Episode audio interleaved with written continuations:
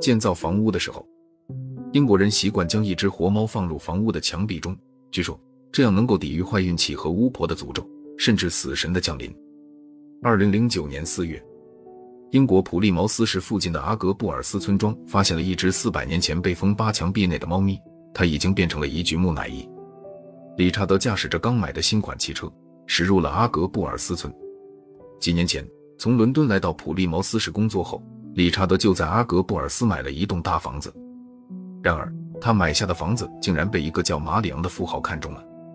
马里昂开出的价格让理查德买了个大房子，然后剩余的钱还买了一辆豪华汽车。一天，理查德驾车经过自己卖出的老房子时，心血来潮，想要走进去看看。屋里静悄悄的，客厅里看起来很凌乱。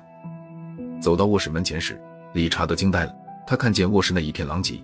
以前床头对着的墙壁被挖开了。理查德想起前几天人们都在传言，马里昂从墙壁里挖出了一具猫尸，然后他就如获至宝的离开了。难道传言是真的？马里昂高价购买这座房子，就是为了这具猫的尸体。回到家后，理查德喝了一点酒。夜半时分，理查德忽然觉得自己的胸口发闷，呼吸困难，挣扎着醒来，他看到自己的左胸部位出现了一个鲜红的手掌印。第二天，理查德精神恍惚地来到当地的医院，但医生仔细检查后查不到任何病因。理查德刚从医院回到家，门铃响了起来。来者自称叫吉布森，他神秘地告诉理查德：“你知道吗？那栋房子你做了亏本生意。我在普利茅斯的市场上见到了那只从墙壁里挖出的猫，那不是普通的木乃伊猫，而是古埃及金字塔里的黑猫木乃伊，它的价值可比房产还要高呢。”理查德惊得目瞪口呆。吉布森接着说：“这只黑猫木乃伊是几年前埃及的一个考古队发现的。接着有人把两具黑猫木乃伊偷走了。这个小偷是个聪明人，为了躲避搜捕，他竟然利用当地房屋有塞猫入墙的传统来做掩护。我想，既然其中一只在阿格布尔斯出现了，那么另外一只也一定藏在这里。”理查德明白了吉布森的来意，但他摇摇头，表示自己无能为力。吉布森笑了笑，现在已经流通到市场的那只是熊猫，剩的那只应该是雌猫，它拥有金字塔里神秘的诅咒力量。他请理查德注意当地居民时有异常的情况，就证明那只黑猫木乃伊在谁的家里。理查德想到自己身上出现的神秘血印，会不会就是诅咒的力量呢？胸部的手印依旧存在，理查德每天都要抚摸按压它。为了验证吉布森的话，理查德请了几天假。买回了拆墙的各种工具。理查德在自家的房子里整整闷头干了三天，可是他郁闷地发现根本没有猫的踪迹。难道他早就被人取走了？二零零九年五月十一日，宁静的阿格布尔斯变得热闹起来。一支勘探队在村外驻扎了下来，他们将在这里勘探地下有没有铁矿。理查德在寻找黑猫木乃伊无果后，就按照吉布森的建议恢复了正常的工作，等待他到来后再做决定。一天晚上，理查德到家，忽然电视机自动打开了。他看见电视画面上出现了一条小巷，一只眼睛里闪烁着绿油油光的黑猫，缓慢而优雅地越走越近。很快，电视屏幕上只剩下一张猫脸。惊恐不已的理查德迅速拔掉了电视机插头，转身进了卧室。理查德醒来时，已经是第二天上午了。他打算去门外的信箱拿当天报纸。但发现门外的街道上有一群人在围观。原来，一个叫格尔的男人神秘地死在了街上，他满脸惊恐，似乎死亡都比不上当时的恐惧。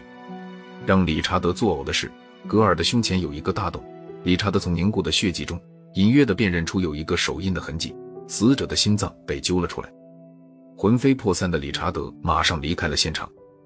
五月十四日，吉布森终于来了，在听理查德讲完这几天发生的事情后。吉布森肯定地告诉他，那只具有诅咒力量的黑猫木乃伊一定就在村子里某个人的家中。大概是因为熊猫木乃伊被取走，所以雌猫的诅咒显现了，才会发生一连串的怪事。仿佛是为了印证吉布森的话，居民们开始惶恐起来，因为越来越多的人在一次酣睡过后，胸前出现了大小不一的血手印。一个星期后的深夜，村内传来了一声凄厉的猫叫声，紧接着。传来人的惨叫声，人们惊恐地发现，一个叫保罗的人已经死亡，他胸前的洞口正在涌出大量血液。而格布尔斯村掀起一股拆墙的狂潮。为了活命，理查德把黑猫诅咒讲给当地人听。这时，他才发现，在自家电视里出现过的黑猫，在其他居民家的电视里也出现过。而格布尔斯所有房屋内的猫被取出后，吉布森遗憾地发现，并没有他要的那具黑猫木乃伊。他沉思良久后，忽然拍着理查德的肩膀说：“我们都遗忘了一个地方，就是你最初卖出去的房子。”当天晚上。吉布森和理查德悄悄地带着头灯和工具，来到了马里昂买下的那座房子。终于，理查德在灯光里看到一只有稀疏黑毛的爪子，他欣喜地叫来吉布森。没想到，身后的吉布森却从腰里拔出一支手枪，重重地击打在理查德的动脉上。理查德醒来的时候，他发现自己被捆在自家客厅的椅子上。吉布森低声地说：“小子，外面的那支勘探队很有问题，我觉得他们是警察伪装的。”所以，我现在已经把黑猫藏在了你家里，你不要有其他想法。我想要的只是那只猫。说着，吉布森起身离开了。理查德用尽全身的力气，才让自己和椅子摔倒在地。他发现腿部的绳子有点松动。当理查德用几个小时时间脱身后，他顾不上手腕被磨破的疼痛，马上向着村外的勘探队跑去。果然，在听说理查德的遭遇后，勘探队的头目带着一干队员。跟着理查德回到了他的家，他们进行了大面积的搜查，结果在浴室的马桶冲水箱里发现了那只黑猫。忽然，理查德发现几个黑洞洞的枪口同时对准了他。勘探队的头目阴冷地说：“这是马里昂先生一直想要找的东西，你已经没有任何利用的价值了。”理查德恐惧又绝望地闭上眼睛，但是随即想起的是：“不许动，放下枪来，否则我就打爆你们的脑袋。”理查德睁开眼睛，看到许多身穿制服的警察一拥而入，为首的正是吉布森。警察将这个团伙一网打尽，包括伪装成普通勘探队员、隐藏在队伍中的马里昂。吉布森扶起了惊魂未定的理查德，充满歉意地说出了事情的真相。原来，马里昂是个贩毒组织的头目。几个月前，马里昂通过安插在警方的内线得知，一个被捕的毒贩交代出曾经将十公斤海洛因塞进猫的安尸。在被追捕时，放入了一座房屋的墙皮里。得到这个消息后，经过一番调查，马里昂发现这个房子就是理查德来到普利茅斯后购买的那栋房子。于是他抢先警方一步，出高价跟理查德完成了交易，在找到毒品后销声匿迹。负责此案的警察吉布森暗中查出了内线，为了抓捕马里昂，他说服内线进行配合，放出了另一条消息：藏在阿格布尔斯村的毒品还有十几公斤。也塞在一只猫的安尸里。接着，为了守株待兔，警察吉布森在阿格布尔斯出现了。他想，如果马里昂再次寻找毒品，一定还会跟李伊德接触，因为他只认识理查德，会通过他了解一些事情。为了接近理查德，吉布森对他编造了一个古埃及黑猫木乃伊的故事。巧合的是，理查德那时正被血印所困惑。得知此事后，吉布森抓住了这个机会。马里昂在得到内线消息后。一向谨慎的他，虽然抵挡不住毒品的诱惑，可并没有再次找到理查德，而是和手下以勘探队的名义来到了阿格布尔斯村附近，耐心的寻找机会。为了刺激马里昂出手，吉布森再次让内线透露出当地有黑猫木乃伊传说的消息。